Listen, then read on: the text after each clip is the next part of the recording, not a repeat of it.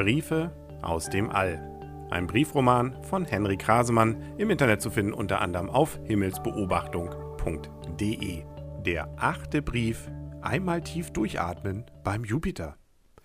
Heute hätte ich Freddy fast in seine Einzelteile zerlegt. So sehr hat er mich genervt. Ja, hallo erstmal. Ich hatte dir doch gestern geschrieben, dass ich mich so auf den Jupiter gefreut habe. Und was sagt mir heute Morgen Freddy, kurz nach dem Aufwachen? Dass ich mich beeilen und ganz genau hinsehen soll, da wir sehr schnell an Jupiter vorbeirasen würden. Da bin ich doch ziemlich wütend geworden. Das kann doch nicht wahr sein. Echte Forscher rasen doch nicht an den interessanten Dingen vorbei. Die wollen studieren, genau hinsehen und experimentieren. So habe ich ihn angebrüllt. Eigentlich wollte ich gar nicht so laut werden und mir tut's jetzt ja auch leid. Aber ich hatte ja auch schlecht geschlafen und wenn ich dann auch noch so geweckt werde, äh, naja, Freddy hat mich nur starr angeguckt und gewartet, bis ich wieder ruhiger wurde und dreimal kräftig durchgeatmet habe. Dann hat er mir erklärt, dass wir den Jupiter als Sprungbrett benötigen würden. Die Gravitation würde uns mit einem Affenzahn auf den riesigen Planeten zuziehen und kurz bevor wir mit ihm zusammenstoßen würden, wollte Freddy unsere Flugbahn mit den Triebwerken ablenken und wir würden immer noch mit einem Affenzahn an Jupiter vorbeifliegen.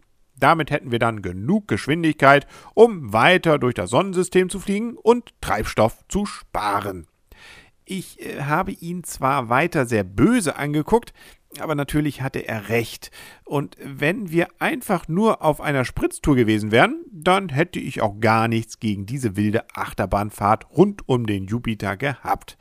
Aber ich bin Forscher und deshalb brauche ich mehr Zeit zum Beobachten.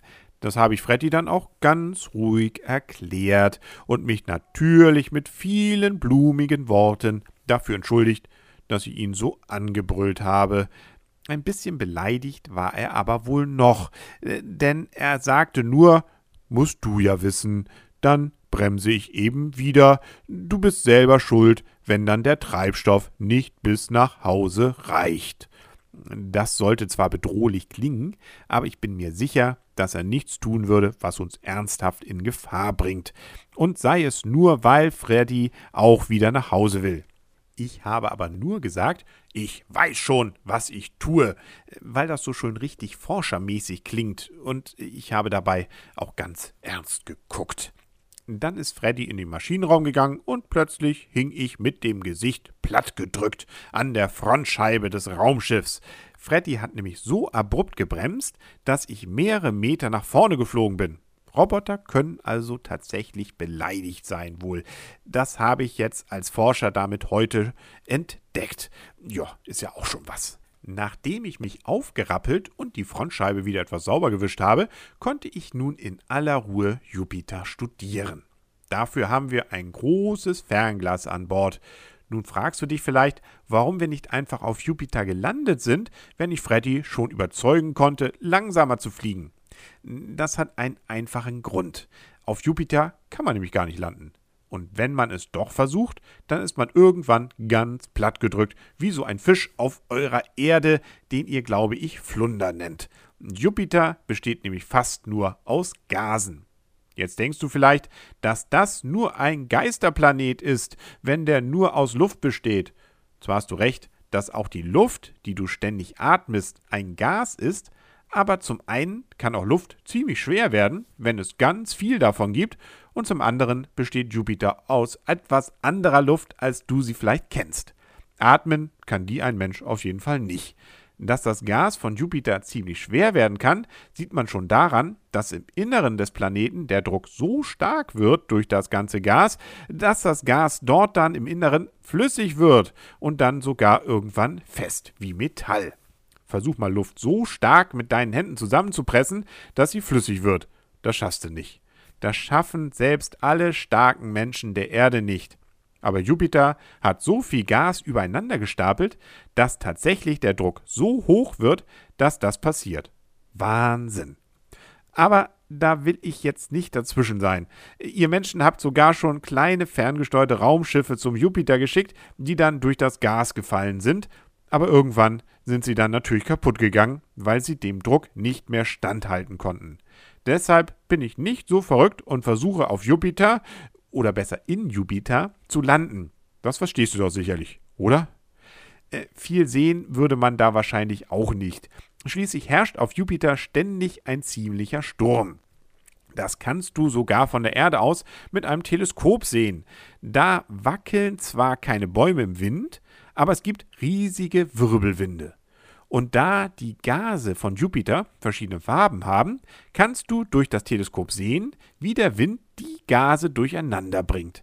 Ich sehe das hier gerade durch mein Fenster, ganz ohne ein Fernglas. Der größte Wirbelwind ist nämlich ein großer roter Fleck, der durch den Sturm gebildet wird. Und was meinst du, wie ihr den großen roten Fleck auf der Erde nennt?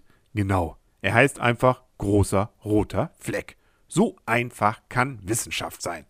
Wirbelstürme auf Jupiter sind übrigens nicht so wie auf der Erde am nächsten Tag oder nach einer Woche wieder vorbei.